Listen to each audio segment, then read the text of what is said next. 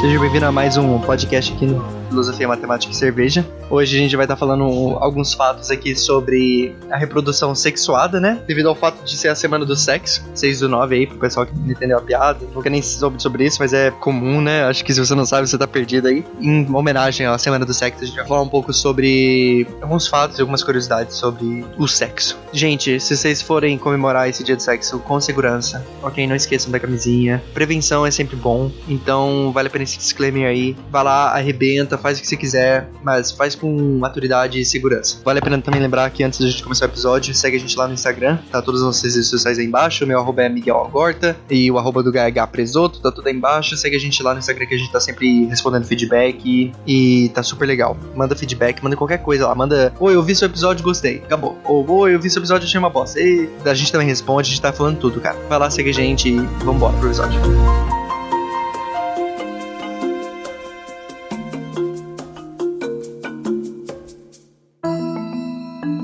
A primeira pergunta é o porquê que a gente tem a reprodução sexuada, né? Porque se você for pensar em questões assim da natureza, a reprodução assexuada ela é bem mais fácil e ela é bem mais vantajosa para uma reprodução de uma espécie. Porque, por exemplo, se você tiver 10 bactérias, ok? E essas bactérias elas se reproduzem assexuadamente, elas se clonam. Se você tiver 10 bactérias numa colônia de bactérias, vamos supor que a gente consiga colocar nível de reprodução. O nível de reprodução dessa colônia é 10, né?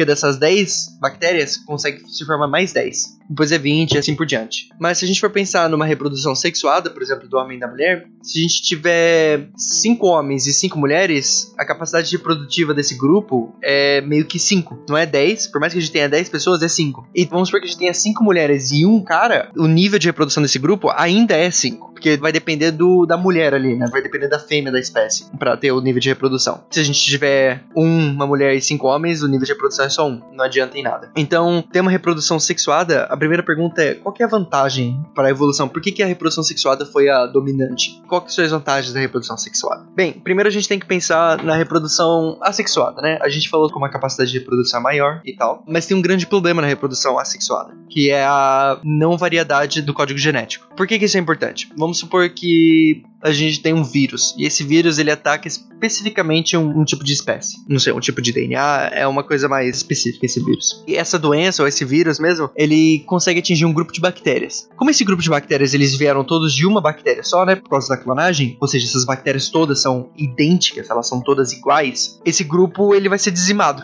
né, por essa doença. Então, se você for pensar na questão evolutiva, esse grupo ele não conseguiu ir para frente pelo simples fato da doença conseguir atacar um, ela conseguiu atacar todos naquela colônia. Quando a gente tem a reprodução sexuada, a gente tem a variabilidade genética. Metade dos genes vindo de uma pessoa, metade dos genes vindo de outra. E em sua maioria, os genes que são defeituosos, eles são recessivos, né? Eles não dominam a atitude ali. Vamos supor que você tem o gene 14. E pela sua mãe, esse gene 14 teve um problema e pelo seu pai ele não teve um problema, né? Pelo fato de você estar tá tendo essa variabilidade genética, você não vai ter esse problema. Você vai carregar esse problema com você, tá lá com você, mas ele não vai ser ativado em você. Então, a variabilidade genética é o que faz uma espécie ficar mais forte. O que é engraçado se você for pensar, né? Porque teve bastante guerras aí no mundo sobre a questão da eugenia, né? Da, da raça pura e tal. E na verdade as raças mais fortes do ser humano são as raças miscigenadas, o que é importante pensar. Outra coisa também que é importante a gente saber é que com o sexo, com a reprodução sexuada, veio a morte. Porque o que acontecia?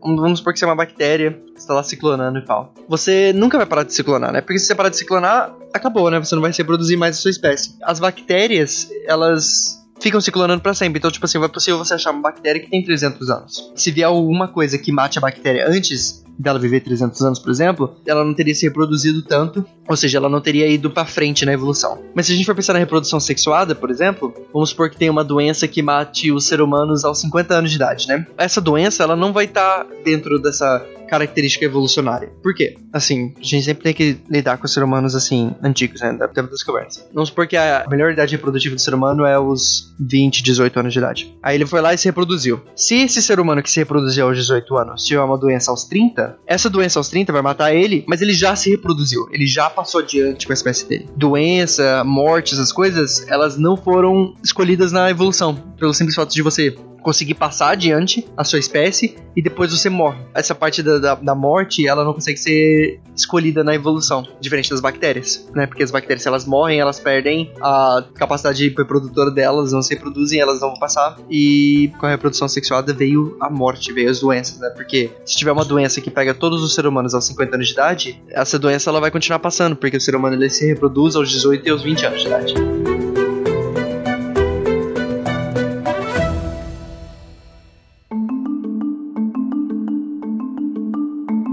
Vale a pena lembrar, quando a gente pensa numa reprodução sexuada, a gente na hora pensa assim, mulher e homem, né? Mas vamos pensar assim, por que, que a evolução escolheu isso para ser o, o, lance, né? Mas se a gente não tivesse homem e mulher, vamos supor que a gente tem ser humano e a gente continua tendo reprodução sexuada, tudo, variabilidade genética e tal. Não seria muito melhor só ter um ser humano, né? Sem sexo? Porque pensa bem, se a gente tiver um grupo de 10 pessoas, cada uma delas podem fecundar uma, umas às outras. E isso faria aquele nosso grupo de 10 seres humanos ficar com um nível de reprodução de 10 pessoas, né? De como se fossem 10 bactérias. Por que, que a gente tem a parte feminina, né, de uma espécie e a parte masculina de uma espécie? Eu ouvi esse exemplo num outro podcast falando sobre a ciência do sexo. Eu adorei esse exemplo, na verdade. Se você tiver perdido no supermercado ou no shopping, alguma coisa assim, e você é uma criança. Se você e sua mãe estiverem se procurando, né? Ou seja, você tá andando e sua mãe tá andando, vocês dois vão demorar muito tempo para se achar. Porque às vezes vocês podem estar andando em caminhos opostos. Claro que às vezes vai ficar mais rápido até, né? Às vezes vocês vão encontrar, vocês vão andar pro mesmo lugar. Mas a chance disso acontecer, comparado com a chance de vocês andarem para caminhos opostos ou para caminhos diferentes, é bem difícil. Então o que acontece? Vamos supor que você fica perdido no, no supermercado, alguma coisa assim. E a sua mãe, em vez dela te procurar, ela fica parada ali na estação que ela tá. Primeiramente, que isso já facilita, né? Pelo fato de você estar tá andando perdido no supermercado, e sua mãe tá parada, você eventualmente vai achar ela, porque você tá andando no supermercado inteiro, é impossível você não achar ela. Outra coisa que é importante também, se a sua mãe quiser achar você mais rápido, vamos supor que ela emita um som, ela fica falando som, ela fala assim, Miguel, Miguel, Miguel, fica até mais fácil para você achar ela, porque aí você não somente conta com o fato de você estar andando randomicamente e vai bater nela porque ela tá parada, mas pelo fato de ela estar tá te chamando, você sabe para onde ir. E especialmente se ela tivesse no telefone, né? Ela te ligava, olha, tô aqui na seção de laticínios, não sei. E aí você vai lá e acha ela. É a mesma coisa das espécies que tem fêmea e macho. A gente chama na espécie um ser de fêmea se o gameta dele for o gameta que espera, o gameta que fica parado com os nutrientes. E a gente chama de macho aqueles gametas que eles vão à procura. O homem, os gametas masculinos, eles se especializaram bastante em achar o óvulo, então eles são rápidos, eles são eficientes quando eles estão nadando ali, eles têm energia suficiente para fazer isso só, e eles não são muito pesados. Eles não têm muitos nutrientes dentro dele. Já o óvulo, o óvulo ele foi especializado para ficar parado. Ele foi especializado para mandar, vamos falar assim, entre aspas aqui, bem grandes, um sinal pro espermatozoide para achar ele. E dentro desse óvulo, como ele tá parado, ele guarda todos os nutrientes pro feto que vai vir. Então essas especializações, elas facilitaram muito a reprodução sexuada. Porque se fosse os dois gametas tentando se procurar, ia ser uma dificuldade maior do que ter um parado e o outro vai e procura.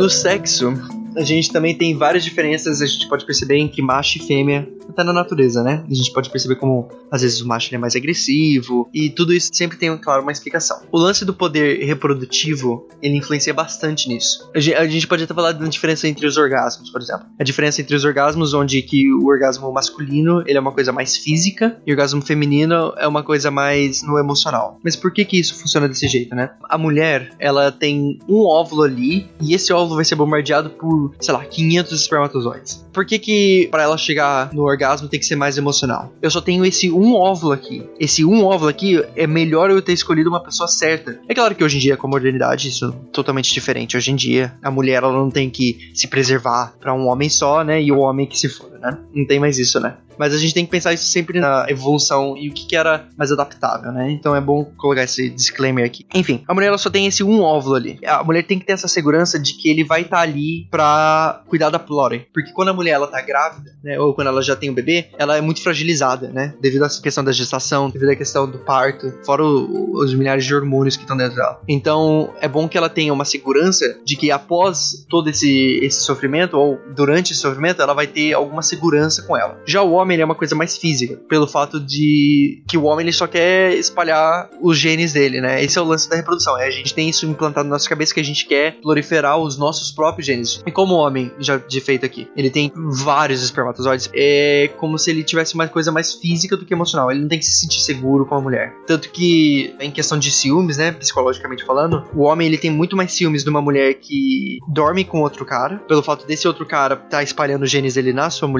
do que outra coisa emocional, e a mulher ela tem mais ciúmes do emocional. Se um, um homem falar que tá amando outra pessoa, esse homem vai abandonar ela, então durante a gestação dela ela vai estar sozinha e tal assim. Isso é claro, de novo, vale a pena lembrar. Isso é homem das cavernas, tá bom? Hoje em dia é totalmente diferente. Mães solteiras são a 10-10, tá bom? Como eu já disse aqui, né, a mulher ela tem poucos óvulos e o homem ele tem vários espermatozoides. Mas eu, qual é o motivo disso, né? Esses dois gametas, eles, eles vieram de uma meiose, né? Como é que funciona a meiose? Se você tiver uma célula, essa célula, ela se duplica, elas têm os 23 pares de cromossomo. Só que pros gametas, eles só querem metade desses cromossomos, eles não querem os 46 cromossomos. De uma única célula, você consegue conseguir quatro outras células pela meiose, né? Então você consegue ir de um par para quatro com só metade do código genético dessa pessoa. Todos esses quatro no homem, essa célula, ela vai virar espermatozoide. Elas se especializam e elas viram espermatozoide. Já na mulher, dessas quatro, somente uma delas vai sobreviver e as outras três são descartadas. Mas qual é o motivo disso? O óvulo que ele não é descartado, ele vai ficar com todos os nutrientes. Então, um jeito de enriquecer aquele óvulo com os nutrientes para o feto. Pelo simples fato, de novo, do óvulo ser especializado em esperar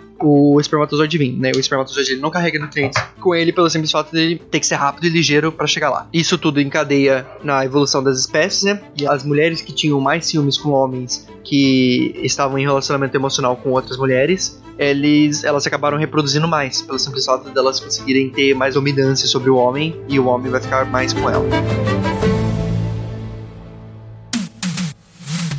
Então é isso, gente. Esse podcast foi bem curto. Pra quem me segue no Instagram, alô, segue eu no Instagram. Hoje eu tô gravando três episódios, né? Eu tô gravando um pro créditos finais, que você vai ouvir talvez na semana que vem. Já gravei o episódio também do casual, porque agora eu tô de mudança e tal. Então é isso aí, galera. Muito obrigado por ter ouvido até aqui. Segue a gente lá no Instagram, manda seu feedback e até a próxima.